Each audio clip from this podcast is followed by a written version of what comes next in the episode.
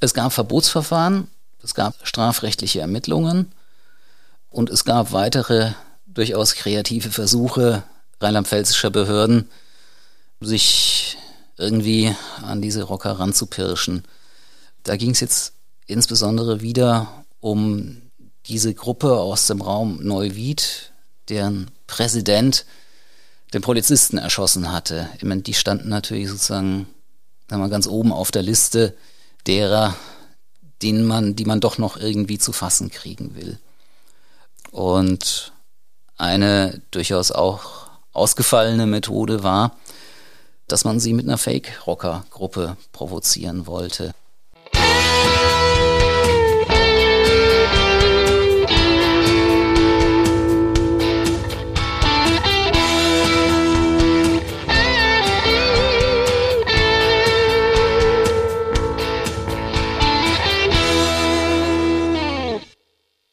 Liebe Zuhörerinnen und Zuhörer, herzlich willkommen zum Podcast Alles Böse.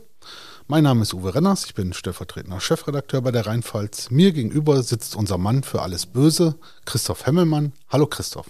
Hallo. Zwei Sachen vorweg heute. Wir haben wieder die Handwerker hier im Haus. Wir hoffen, dass es nicht zu hören ist, aber sollten Sie zwischendurch mal ein Bohren oder Hämmern hören, dann wird hier gerade an einem Fahrstuhl gearbeitet. Und das Zweite ist, wir bekommen mittlerweile recht häufig auch Leserpost. Sie dürfen mir gerne schreiben, wenn Sie Kritik oder Vorschläge auch für Themen haben. Meine E-Mail-Adresse ist uwe.renners.rheinpfalz.de. Ich freue mich über Ihre Mails. Die sind durchaus bisher kritisch auch. Wir haben, bekommen aber auch sehr, sehr viele positive Mails. Für uns ist es Ansporn, auch weiterzumachen. Und ja, wenn Sie uns schreiben möchten, tun Sie das gerne. Wir freuen uns über jede Zuschrift und bekommen natürlich auch eine Antwort. Christoph, wir reden heute über Rocker. Ja. In Rheinland-Pfalz gibt es 20 Motorradclubs ungefähr. Laut Polizei sind ungefähr 400 Rocker, die dort, sag ich mal, in den Akten geführt werden. Jetzt ist nicht jeder, der in einem Motorradclub Mitglied ist, gleichzeitig Rocker und nicht jeder Motorradclub ist ein Rockerclub. Fangen wir vielleicht mal an, wie unterscheiden sich denn diese Motorradclubs? Ja gut, ich meine, es gibt zunächst mal ganz normale Motorradclubs, wo Leute zusammenkommen, die gerne Motorrad fahren und dagegen ist ja auch nichts einzuwenden. Und andererseits gibt's eben die Rockerclubs im eigentlichen Sinn. Für die gibt's zum Beispiel die Bezeichnung Einprozenter. Das geht zurück auf eine Geschichte aus den USA. In den 1940er Jahren gab's dort mal ein großes Treffen von Motorradclubs und dabei gab's auch ordentlich Randale. Und hinterher hat dann der, der oberste Vorsitzende dieser Motorradclubs gesagt, naja, also 99 Prozent unserer Leute sind in Ordnung, aber es gibt ein Prozent, das sind halt welche, die Probleme machen. Und anschließend, seither, gehen eben Leute auch durchaus her und sagen, ja, wir sind diese ein Prozent. Die Ermittlungsbehörden arbeiten teilweise auch mit dem englischen Begriff Outlaw Motorcycle Gang, also gesetzlose Motorradfahrerbanden. Auch das ist ja durchaus eine Selbstbezeichnung, die von diesen Gruppen kommt. Naja, und üblicherweise werden da eben die dazugerechnet, die man eben so kennt. Hells Angels, Bandidos, Outlaws, Gremium und so weiter. Mit welchen Rockerclubs haben wir es denn in Rheinland-Pfalz zu tun? Wir haben die Hells Angels, wir haben Gremium. Gremium ist, äh, die sind, glaube ich, draußen gar nicht mal so bekannt auf Anhieb in diesem Zusammenhang, dürften aber die Mitgliederstärksten eigentlich sein und sind ja ursprünglich 72 auch in Mannheim gegründet und wohl auch von daher in der Region ziemlich aktiv. Die Rocker als solches, wie erkennt man die? Mittlerweile erkennt man sie gar nicht mehr so gut. Sie sind früher ja, wenn sie irgendwo aufgetreten sind, immer sehr gut erkennbar aufgetreten, einfach über die Kutten, also Lederklamotten mit den Clubabzeichen drauf. Die dürfen sie aber nicht mehr zeigen. Und wenn man sich ein bisschen auskennt, kennt man es natürlich immer noch, weil sie teilweise Ersatzcodes haben. Ich kann mich erinnern, ich einer Weile mal einen Spaziergang durch Ludwigshafen. Da habe ich ein Auto gesehen mit einem Aufkleber Black Seven. Seven, siebter Buchstabe im Alphabet, G. Das, das ist dann jemand, der sich da mit dem Gremium eben zuordnet. Ich habe in meiner Berufslaufbahn noch nicht ganz so viele Rocker getroffen. Seit wann beschäftigst du dich mit der Thematik? Ich selber bin eigentlich drauf gestoßen worden, so also 2014, 2015 rum verstärkt, weil damals eben eine Prozessserie lief an verschiedenen Pfälzer Gerichten, wo es jeweils um das Gremium ging, also um Mitglieder dieser Rockergruppe. Und ich habe mich natürlich auch so ein bisschen ja, schlau gemacht, was war eigentlich in den Jahren vorher passiert. In den Jahren vorher da gab es ein paar Prozesse, auch in der Pfalz. Und wir haben 2009 einen Fall gehabt. Dort wurde von den Hells Angels ein Outlaw bei Kirchheim-Bolanden erstochen. Magst du da was zu erzählen? Dieser Fall, das waren dann sogar zwei Prozesse in Kaiserslautern und das muss eine Riesennummer gewesen sein, wo wirklich vorher hunderte Polizisten in Kaiserslautern aufmarschiert sind, einfach weil man wusste, okay, es geht hier auch wirklich um Kontext, wo ja die einen sozusagen Wut auf die anderen haben. Und da hat man schon befürchtet, dass es knallt und ist von daher wirklich mit einem riesen Polizeiaufgebot damals angetreten. Warum knallt es denn bei denen untereinander? Um was geht's da? Um alles. Es gibt die Neigung solcher Gruppen, dann für sich bestimmte Reviere in Anspruch zu nehmen, wo man sagt, okay, das, das ist unser Territorium und da haben andere nichts verloren. Und wenn die da auftauchen, dann zeigen wir ihnen auch, dass sie da nichts verloren haben. Hängt natürlich auch wieder damit zusammen. Nun wollen die in ihrem Revier jetzt auch nicht unbedingt einfach nur ungestört die schöne Landschaft genießen, ohne eine fremde Kutte zu sehen, sondern es geht ja auch darum, dass in diesen Revieren dann Geschäfte gemacht werden, wo man keine Konkurrenz haben möchte. Und ich sag mal, es sind ja nun auch Leute, die vielleicht auch Konflikte jetzt nicht in erster Linie über Reden beilegen, so grundsätzlich. Und da kann es natürlich auch sein, dass man sich irgendwo mal ganz zufällig in die Quere kommt und dann was eskaliert. Was sind das für Menschen? Wie hast du die wahrgenommen? Was steckt bei denen so dahinter, in den Prozessen, die du so begleitet hast? Ich sag mal, Menschen mit Professoren oder Doktortiteln sind jetzt, glaube ich, eher selten oder nie dabei. Es sind meistens Leute, die aus handwerklichen Berufen kommen. Es sind Leute, denen man in der Tat auch schon von vornherein ansieht, okay, die sind in der Lage, auch körperliche Auseinandersetzungen zu bestehen. Also auch da mal eine kleine Anekdote. Bei mir hat sich im Zusammenhang mit Berichterstattung auch mal äh, die Frau eines Rockers gemeldet. Die war auch nett. Da ging es nur darum, die wollten mir einfach noch so ein paar Hintergründe auch mit vermitteln, natürlich aus ihrer Sicht, aber war, war alles völlig in Ordnung. Und Sie hat mir dann gesagt, zu wem sie gehört, wem seine Frau sie ist. Und ich war mir, das war halt auch noch ein Allerweltsname, ich war mir auf Anhieb nicht so ganz sicher, von wem sie jetzt eigentlich spricht. Und habe dann äh, gesagt, warten Sie mal, ich, ich habe da so ein Bild vor mir, irgendwie so, ich glaube, groß, wenig Haare, ein bisschen Bauch. Und dann sagte sie, ja, ja, das stimmt, aber eigentlich sehen die ja alle dort so aus. ähm, also, wie gesagt, beim, beim Durchtrainiert machen wir vielleicht mal ein okay. bisschen Abstriche. Sind übrigens nur Typen, ne? Also Frauen gibt es da gar nicht. Frauen als Mitglieder im eigentlichen Sinn gibt es gar nicht. Inwieweit sie doch eine gewisse Rolle spielen, ist dann auch immer noch mal eine, eine interessante Frage natürlich. Also ich habe mich bei verschiedenen Gelegenheiten mal mit Polizisten drüber unterhalten so die verschiedenen Clubs, Hells Angels, Bandidos, Gremium und so weiter, sind die jetzt wirklich alle gleich schlimm oder gibt es da nochmal Unterschiede? Und ich habe zum Beispiel mal vom einen Polizisten gehört, naja, so kleine Unterschiede gibt es schon und er hat es dran festgemacht.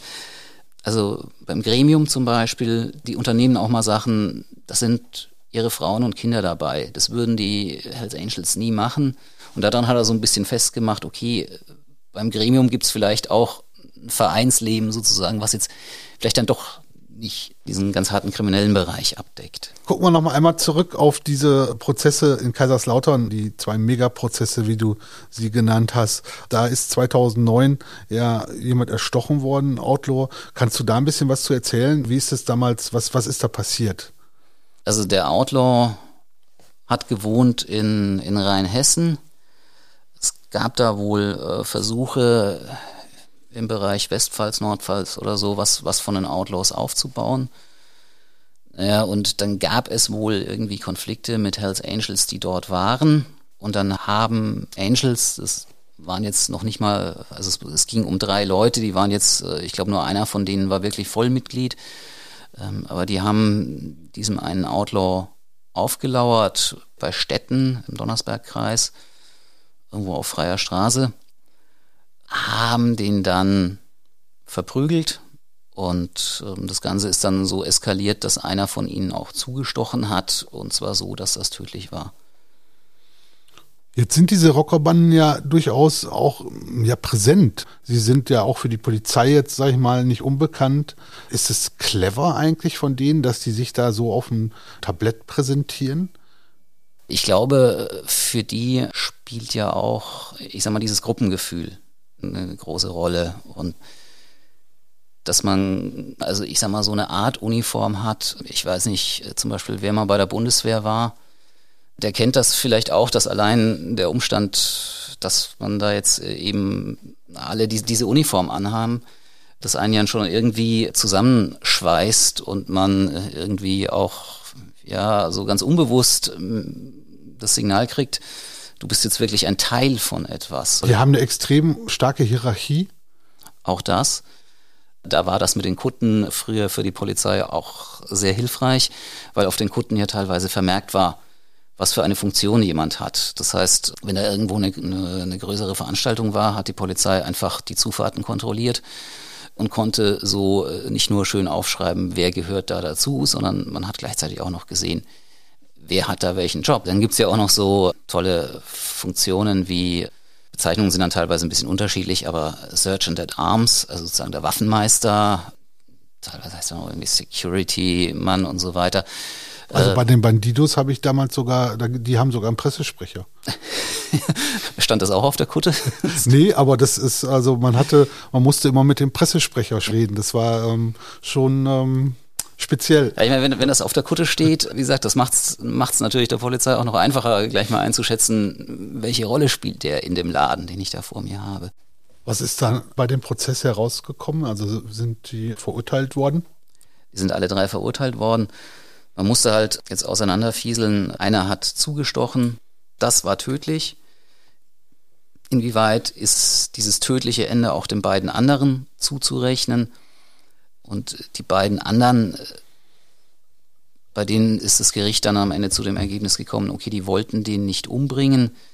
Das heißt, es war dann irgendwie bei ihnen Körperverletzungen äh, und so weiter.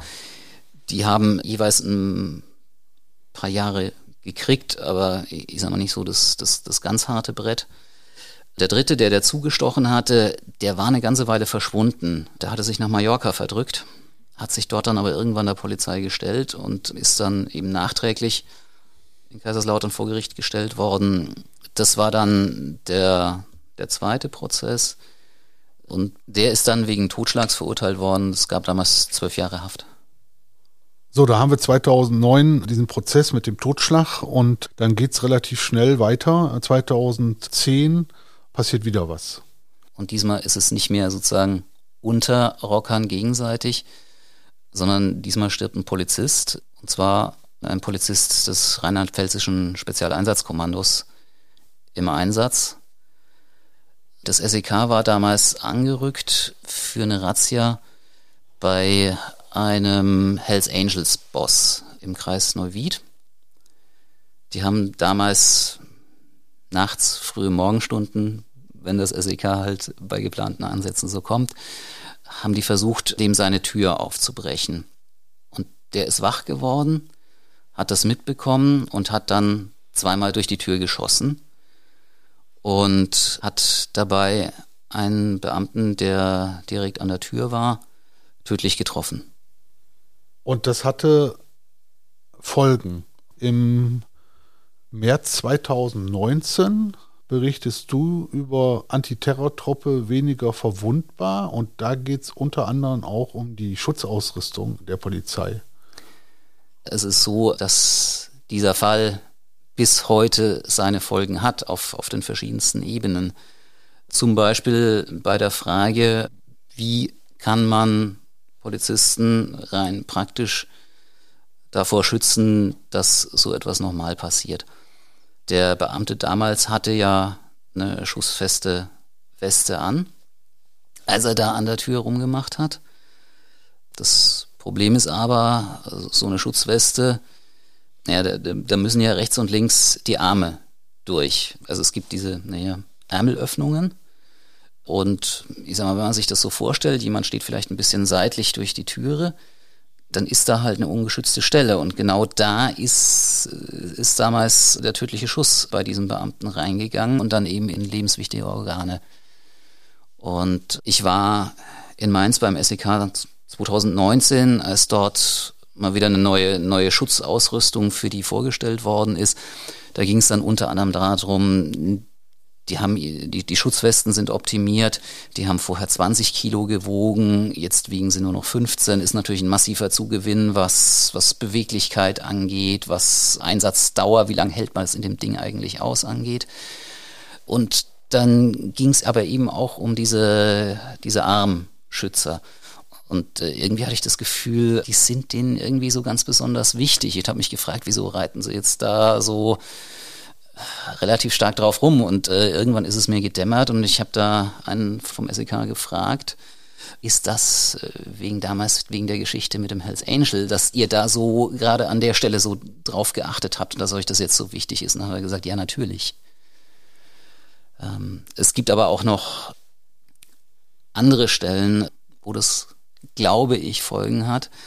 Wenn man sich Bilder von so SEKs und ich sage jetzt mal echte Bilder, nicht irgendwie so Fernsehspielfilmkisten, wo man da wild irgendwelche irgendwelchen Statisten irgendwelche Pseudo-Ausrüstungen angezogen hat, sondern wenn man sich wirklich die echten Bilder anschaut, äh, sieht man, dass auf den Ausrüstungsgegenständen von so einem SEK heute an den unmöglichsten Stellen groß Polizei draufsteht.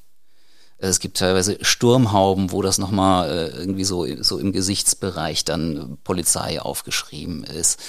Oder sie, sie haben äh, diese Schilde, diese schussfesten Schilde, die äh, bei so einer Truppe der Erste dann vor, vor sich herträgt unter Umständen. Äh, die waren früher einfach nur olivgrün, irgendwie Tarnfarben. Mittlerweile steht auf den Dingern auch immer und überall Polizei drauf. Und das hängt natürlich irgendwie auch mit den Erfahrungen zusammen, die man gemacht hat, als es anschließend vor Gericht um die Frage ging, naja, was war denn das jetzt juristisch, diese tödlichen Schüsse? Das war nämlich nicht das, was man auf Anhieb gedacht hätte, nämlich Totschlag oder Mord. Sondern?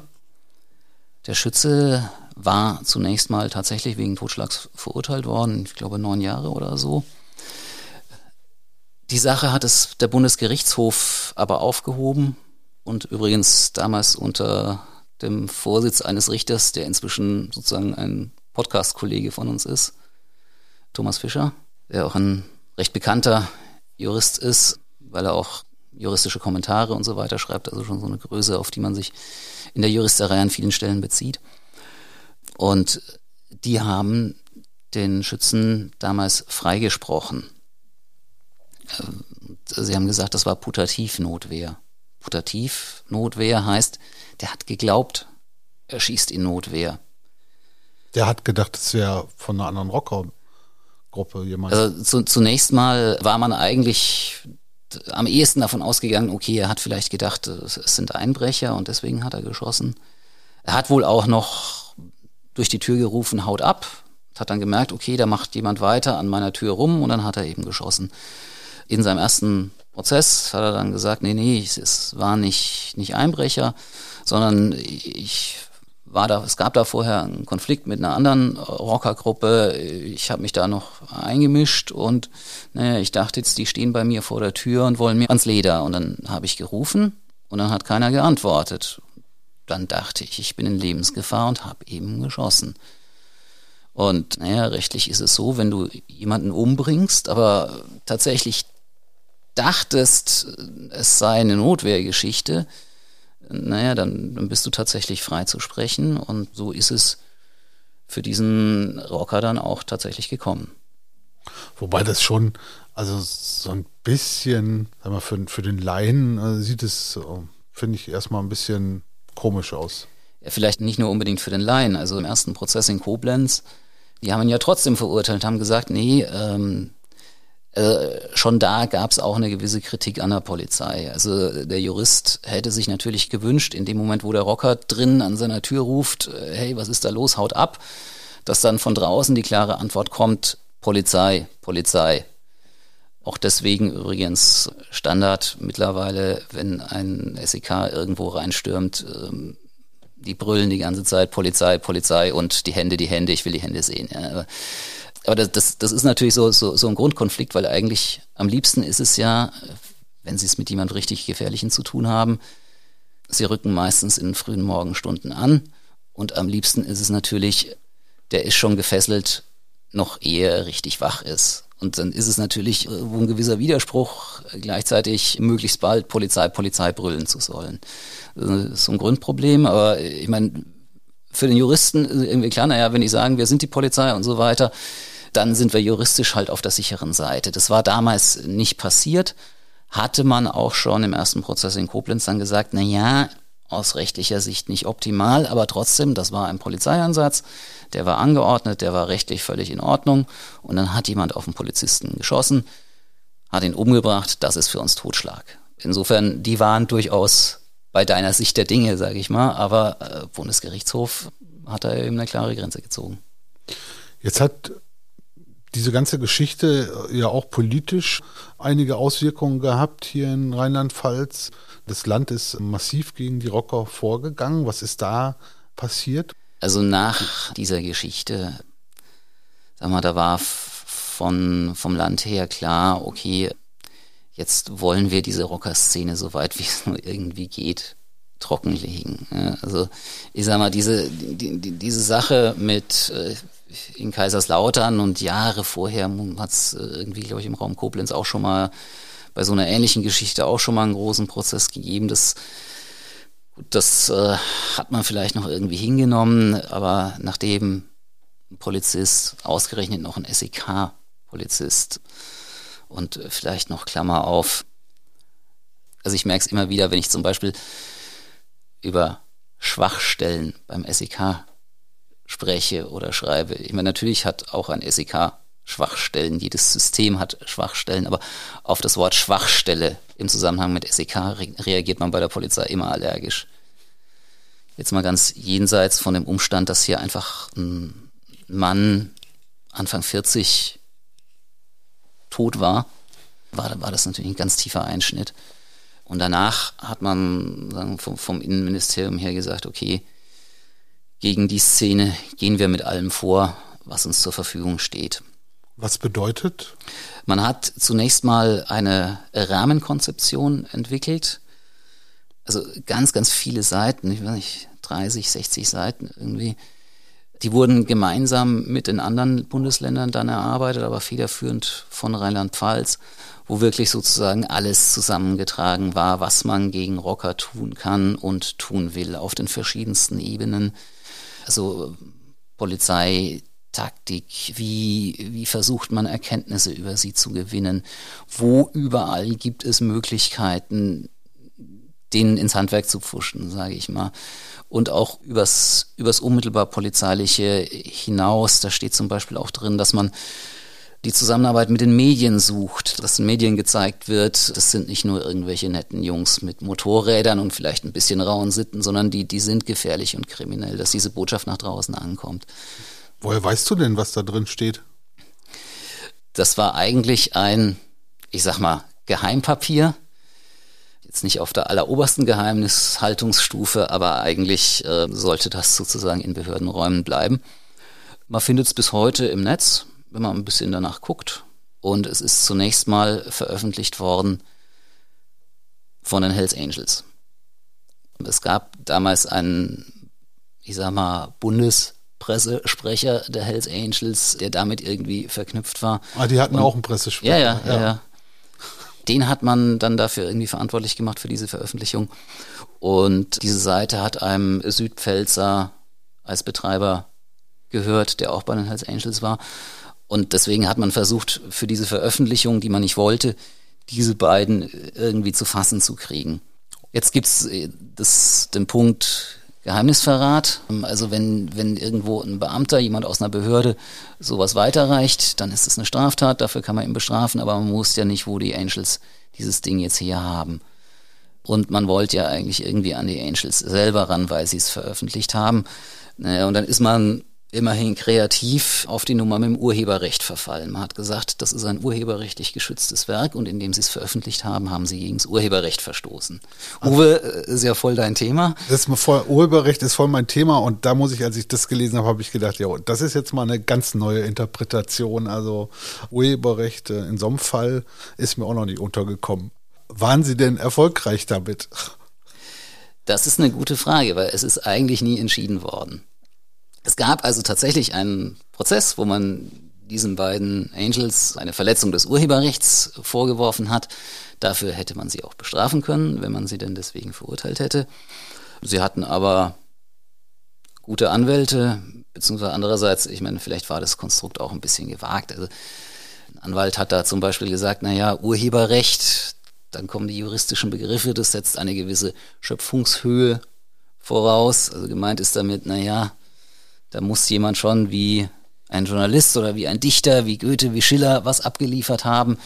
Es muss also irgendwie originell sein und dieser Anwalt hat dann gesagt, vom Staat kann ich mir eigentlich nichts Originelles vorstellen.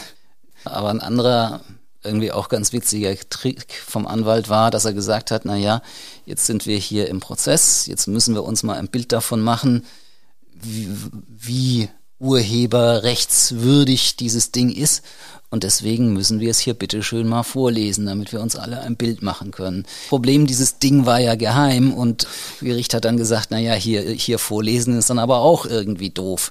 Da müssen wir jetzt mal mit dem Innenministerium Rücksprache halten, ob das hier im Gerichtssaal vorgelesen werden kann. Obwohl es öffentlich im Netz auch zu dem Zeitpunkt für jeden eigentlich nachzulesen war. Ja, aber formal war es geheim und darauf hat das Ministerium ja auch bestanden.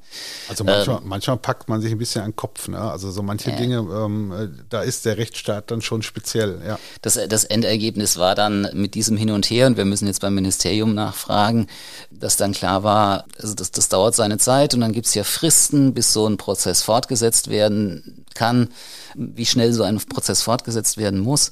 Und irgendwie hat man dann gesehen, okay, das kriegen wir jetzt alles nicht mehr hin und damit hatte sich die Sache sozusagen zerschlagen. Und ich habe so den leisen Verdacht, dass alle Beteiligten da auch gar nicht mal so unglücklich damit waren. Und jeder, der will, der kann es heute noch lesen. Google hilft.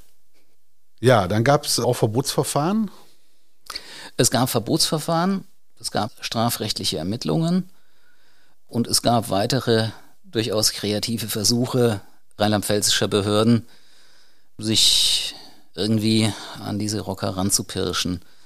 Da ging es jetzt insbesondere wieder um diese Gruppe aus dem Raum Neuwied, deren Präsident den Polizisten erschossen hatte. Ich meine, die standen natürlich sozusagen sagen wir, ganz oben auf der Liste derer, denen man, die man doch noch irgendwie zu fassen kriegen will. Und eine durchaus auch ausgefallene Methode war, dass man sie mit einer Fake-Rocker-Gruppe provozieren wollte. Da war es damals so, dass das LKA hingegangen ist und hat sich, sag ich mal, aus der Polizei ein paar Leute gesucht und gesagt, wir machen jetzt selbst eine Rockergruppe. Genau. So, und irgendwie muss man die ja auch betiteln. Richtig. Die hießen dann wahrscheinlich so die bösen Teufel oder was ganz Gruseliges. So wäre es vielleicht gewesen, wenn du dir das ausgedacht hättest. Du warst aber nicht. Nein, sie hießen Schnelles Helles. Schnelles Helles. Schnelles Helles. ähm, äh, wobei, ähm, vielleicht.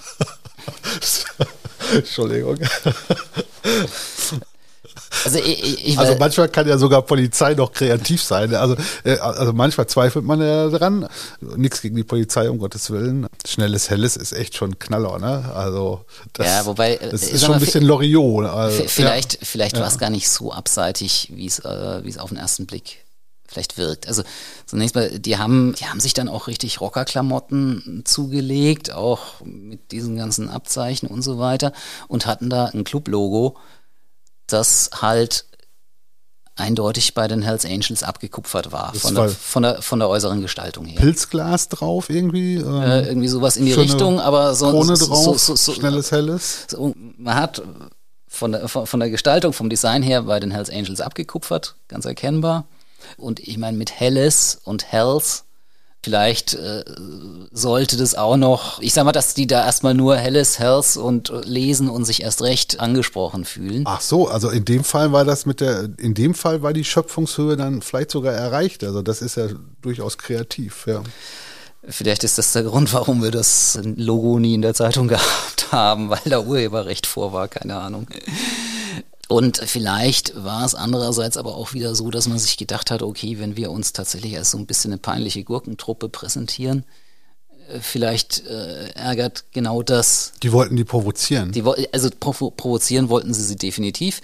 Die sind in deren Territorium, da im Bereich Neuwied aufgetaucht, sind da wohl einmal die Woche in ihren schnelles, helles Kutten in so eine Bikerkneipe gegangen ja, sind die dann da mit Motorrädern auch vorgefahren? Ja. Ich meine, haben die sich dann die Harley auf Landeskosten gekauft oder ist es äh, nicht bekannt? Das ist mir jedenfalls nicht bekannt. Mir ist auch nicht bekannt, wie genau sie dann abgerechnet haben, was, was sie in dieser Biker-Kneipe dann verzehrt haben. Ich weiß nur, es gab später eine Aussage von dem Wirt dieser Kneipe, der gesagt hat, das waren schon richtig gute Kunden. Das waren Leute, die als Hauptspeise ein Steak und als Nachspeise nochmal ein Steak gegessen haben und das Bier ging auch ordentlich weg. Und so sind die da eine Weile aufgetaucht und haben eben offensichtlich darauf gewartet, dass die Hells Angels irgendwann darauf reagieren.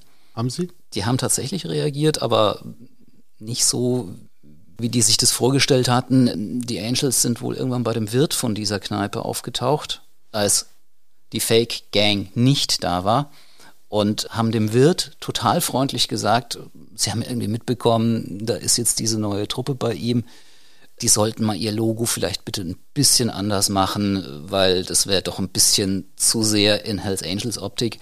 Aber die haben das wohl dem Wirt ganz freundlich gesagt, einfach nur so, also da, da war, also es ging ja eigentlich darum, Beweise dafür zu haben, dass die ihr, ihr Revier verteidigen und es auch mit Gewalt tun und mit Straftaten und so weiter. Und da ist bei dieser Aktion halt 0, nix rumgekommen. Dann war es irgendwann auch mit Schnelles Helles vorbei. Schnelles Helles ist irgendwann nicht mehr bei diesem Wirt aufgetaucht, äh, sondern stattdessen dann später mal in Ermittlungsakten und äh, auf diesem Weg über ein Gerichtsverfahren ist Schnelles Helles dann sozusagen nachträglich an die Öffentlichkeit gekommen. Also das heißt, es hat auch nicht wirklich geholfen beim Verbot. Wie ist es denn da weitergegangen? Also zunächst mal, ja, das Land hat dann zunächst einmal versucht, diesen Hells Angels Club, dessen Präsident für den Tod des SEK-Polizisten verantwortlich war, zu verbieten. Und am Ende ist dieser Club auch verboten worden.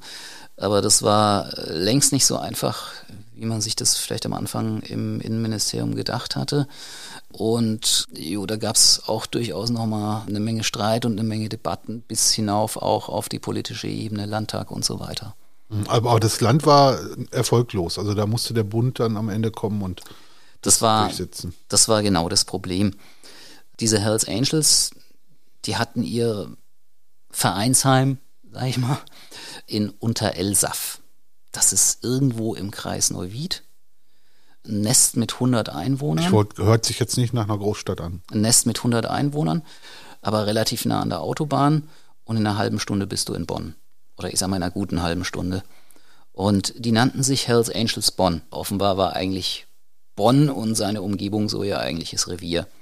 Gesessen sind sie halt nur zufälligerweise kurz hinter der Landesgrenze in Rheinland-Pfalz. Das Problem ist, ein Landesinnenminister der kann, wenn die Voraussetzungen gegeben sind, einen Verein verbieten. Das kann er aber nur, wenn dieser Verein sich nur in diesem Bundesland herumtreibt. Jetzt hat damals der rheinland-pfälzische Landesinnenminister einen Verein verboten, der zwar seine Hütte in Rheinland-Pfalz stehen hatte, aber so seine eigentlichen Aktivitäten eben doch zu einem Gutteil in Nordrhein-Westfalen hatte. Das war Levens. Das war damals, also schon damals Levens, mhm. ja. Und ich meine, bei so juristischen Sachen ist es ja hinterher immer leichter äh, zu sagen, ich habe es besser gewusst. Aber dass es da ein Problem geben könnte, ich sag mal, das, das, das konnte man sich eigentlich denken. Ich meine, äh, so ein Verbot, das passiert ja nicht von heute auf morgen. Da überlegt man ja lange vorher hin und her und irgendwie das Bundeskriminalamt hatte vorher schon mal gesagt, Leute auf rheinland-pfälzischer Landesebene könnt ihr das nicht machen. Naja, und nachdem er es doch gemacht hatte, kam dann auch ruckzuck eine Gerichtsentscheidung im Eilverfahren. Eilverfahren heißt, da ist irgendwie was fürchterlich Dringendes, also zum Beispiel jetzt in dem Fall Rocker, die sagen, man hat uns völlig zu Unrecht verboten und hallo, unser Verein muss wieder leben dürfen. Und dann gibt es ja die Möglichkeit, dass ein Gericht sagt, okay, das ist eine komplizierte Sache, das müssen wir uns in Ruhe angucken, aber bei euch brennt's und wir treffen jetzt mal so eine vorläufige Entscheidung. Andererseits sind ihm hinterher die Kollegen aus den anderen Bundesländern auch wieder beigesprungen, haben gesagt, okay, da ist aber wegen die, die, die Rechtslage auch wirklich Mist. Das kann man jetzt nicht nur über, über Lebens abladen. Andererseits gab es auch wieder diesen Punkt, dieses Verbot und die Razzia, bei der das dann exekutiert worden ist, das war, ich glaube, drei Tage oder was äh, vor der Landtagswahl. Und dann gab es natürlich die, wenn dann hinterher vor Gericht darum gestritten wird, war das jetzt alles so in Ordnung und so weiter, dann muss das Ministerium ja auch Material zur Verfügung stellen. Warum haben wir uns so entschieden und so weiter. Und da war irgendwie auch noch ein interner Vermerk aus dem Ministerium, ob der da nur reingerutscht war in den ganzen Unterlagenstapel oder ob die den absichtlich, keine, Ahnung. Aber da war also aus der Debatte um das Für und Wider, die vorher im Ministerium geführt worden war, war also auch noch der Vermerk eines Referenten aus dem Ministerium, der irgendwie, ich habe den Wortlaut jetzt nicht mehr ganz präsent, aber hingeschrieben hat, das würde fürs Ministerium in der Öffentlichkeit schon gut kommen, wenn man das jetzt noch durchzieht. Dann hat man es halt mal schnell gemacht. Ja, also ich sag mal, ich mir ist, mir ist dieser Vermerk damals dann auch zugespielt worden. Ich habe das damals öffentlich gemacht und da ist natürlich prompt auch die Opposition im Landtag dann drauf angesprungen. Lieber Minister Levens, kann es sein, dass du hier was übers Knie gebrochen hast, um noch äh, ein paar mehr Stimmen als Law and Order Mann bei der Wahl abzugreifen. Hat das Ministerium natürlich und entschieden verstritten. Habe ich mir jetzt gedacht. Äh, ja, wobei, also ich sag mal, es, es gibt ja, äh, wenn man Wir so können mit, auch nicht das Gegenteil beweisen. Ja, ich sag mal so, wenn man mit Ministerien kommuniziert, dann kriegt man ja eine offizielle Antwort und manchmal kriegt man noch eine inoffizielle Antwort und auch auf der inoffiziellen Schiene hat man also ganz klar gesagt, also Entschuldigung, nee, also sowas machen wir nicht. Wo man auch da jetzt wieder drüber diskutieren kann, haben die das auch da in, auf der inoffiziellen Schiene so gesagt, weil es wirklich so war? Oder weil der Vorwurf Vereinsverbot einfach nur als Show kurz vor der Landtagswahl, weil der vielleicht doch wirklich böse ist? Keine also bei den, bei den Verfassungsschützern und bei den Nachrichtendiensten, da wird dann immer gesagt, wir können das weder dementieren noch bestätigen. Gut, das, äh, das Spielchen kenne ich, kenne ich ja teilweise auch von, von, von Staatsanwaltschaften. Das ist ja auch immer ein bisschen böse, weil wenn ein Journalist anfragt, die dürfen ja nicht lügen. Also wenn ich frage, ist das so und so? Und es ist so und so, dann kann er nicht Nein sagen. Und wenn er sagt, ich kann das weder bestätigen noch dementieren, hat er eigentlich auch schon Ja gesagt. Das ist, das ist so ein Moment, wo man sich mit geschickter Fragestellung manchmal äh, tatsächlich vergewissern kann, ob man auf der richtigen Spur ist. Was hat das Ministerium denn dann angegeben, dass sie sie Hells Angels dann verboten haben? Die haben sich auf einen Prozess berufen, der zu dem Zeitpunkt wieder gegen diese Hells Angels lief. Die Vorbereitung dafür war auch zum Beispiel diese schnelles Helles Nummer und so weiter. Die war in den Ermittlungen, die dann zu diesem Prozess geführt haben, wo es darum ging, diese Angels-Gruppe als kriminelle Vereinigung zu verurteilen. Und das Innenministerium hat gesagt, na ja, okay, diesen Prozess, der hatte paar Wochen vorher begonnen, da sind jetzt neue Sachen auf dem Tisch, die haben wir uns jetzt angeguckt. Das haben wir ausgewertet und dann haben wir vorbereitet und das Ergebnis war dann eben, dass wir zu diesem Termin kurz vor der Landtagswahl 2016 dann eben dieses Verbot durchgezogen haben. Auch dieser Hells Angels Boss, der den SEK-Polizisten erschossen hatte, hat so dann nicht wegen dem Tod des Polizisten, aber eben wegen anderer Sachen dann doch noch ein paar Jahre Haft auch abgekriegt. Also dieses Verbot, wie gesagt, erstmal wieder aufgehoben. Debatte äh, mit der Opposition hat der Innenminister da bloß Wahlkampf gemacht, gleichzeitig auch noch juristische Auseinandersetzungen, Schadensersatz. Die Polizei hatte da auch wirklich. Schadensersatz für die Rocker. Für die Rocker, ja. Mhm. Äh, okay, das Verbot war gescheitert, aufgehoben. Da ging es am Ende unter anderem um eine Marienstatue, die die Polizei wohl kaputt gemacht hat beim Einsatz. Also es ging doch um eine Menge mehr, aber unter ja. anderem um die Marienstatue, die wohl irgendwie äh, so ein bisschen das Clubmaskottchen war. Und also zum Beispiel das Mobiliar, einschließlich der wohl richtig fett bestückten Schnapsbar, abtransportiert. Dann gab es da irgendwelche massiven Holzbänke, die waren so schwer, dass man sie nicht, nicht abtransportieren konnte. Da sind die Polizisten mit der Kettensäge dran gegangen und haben daraus wirklich Kleinholz gemacht. Ja gut, und dann standen die Rocker da und haben gesagt, Elebetsch, wir sind gar nicht verboten und jetzt hätten wir gerne unser Zeug zurück. Ähm, was nicht kaputt war, war eingelagert. Haben sie gesagt, okay, bitte jetzt hier wieder reinbringen. Das Hässliche war, von der Zuständigkeit her ist es eigentlich die Kreisverwaltung, die jeweilige, die ein Vereinsverbot durchzieht. Und dann standen die bei der Kreisverwaltung und haben gesagt, ihr zahlt jetzt den Möbeltransport, der uns unser Zeug wieder bringt. Und die Kreisverwaltung hat gesagt, äh, Moment, das war das Innenministerium, geht doch zu denen. Das Innenministerium wiederum hat gesagt, nee, also eigentlich ist es schon Sache der Kreisverwaltung. ja, also so, so, so hat sich das Ganze äh, hin und her gedreht, bis dann nach Monaten der Bundesinnenminister ein Erbarmen hatte und sie dann wirklich jetzt als Bundesinnenminister verboten hat, weil der Bundesinnenminister, der kann eben auch verbieten, wenn ein Verein in mehreren Bundesländern aktiv ist und damit war die Sache an der Stelle dann auch wirklich durch. Übrigens nochmal vielleicht ganz kleiner Abstecher, diese Clubhäuser, diese Rockerbanden sind ja auch sehr speziell. Also ich habe ein paar gesehen, die wirklich mit meterhohem Stacheldraht eingezäunt waren. Also ich kann mich an eins erinnern von den Bandidos. Die haben sogar Hühner gezüchtet an ihrem Clubhaus. Da ist dann irgendwann mal ein SEK reingelaufen, er hat die Hühner da aufgescheucht, die dann anschließend alle über die Bundesstraße liefen und die Bandidos sich dann nachher darüber beschwert haben, dass sie die Hühner selbst hätten alle wieder einsammeln müssen. Aber sie sind massiv geschützt, diese Clubhäuser oft. Also da kommt man nicht einfach rein. Warst du mal irgendwie drin? So auf ein schnelles Helles oder so? Nee, ich konnte mal reinschauen, weil es lag mal ein Toter vor so einem Clubhaus. Da ist jemand erschossen worden, damals im Münsterland. Und da war ich mal an einem Samstagmorgen so gegen 4 Uhr oder 5 Uhr morgens und da waren dann die Türen auf und man konnte so reinschauen. Reingekommen bin ich nicht, weil die Spurensicherung drin war. So, Christoph, also die eine Rockerbande wurde dann verboten. Für die anderen hatte das aber in dem Sinne keine Auswirkungen. Die durften weitermachen. Die durften weitermachen. Solche Verbote spielen aber eine Rolle beim Stichwort Kuttenverbot. Das ist nämlich so konstruiert, also zum Beispiel die Hells Angels, die haben ja überall das gleiche Logo. Nur dann drunter, welcher Verein, welches Charter es, es jeweils ist.